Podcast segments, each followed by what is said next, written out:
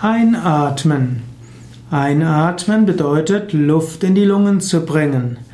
Einatmen ist der Gegenpol zu Ausatmen. Man kann nur so weit einatmen, wie man auch ausatmet. Im Yoga unterscheidet man Puraka, einatmen, Rechaka, ausatmen und Kumbhaka. Kumbhaka heißt die Luft anhalten.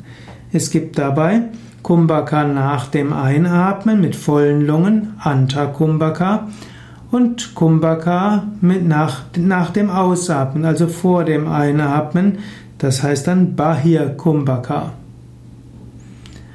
Bewusst einatmen.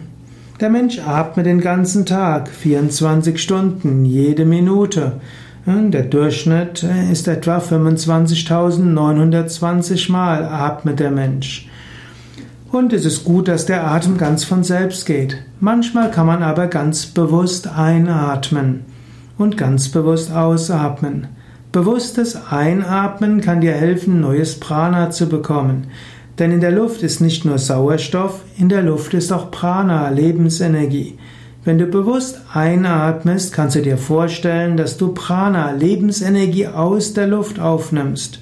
Und indem du so bewusst einatmest, spürst du, wie jede Phase deines Wesens mit Lichtkraft, mit positiver Kraft auf, angefüllt wird.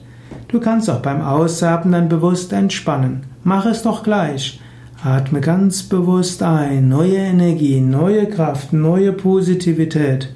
Atme ganz aus, lasse ganz los. Beim Einatmen neue Freude, Licht, Positivität in alle Teile deines Wesens. Und beim Ausatmen lass diese Positivität in alle Richtungen ausstrahlen. Einatmen Licht und Energie. Ausatmen Wohlwollen ausstrahlen lassen.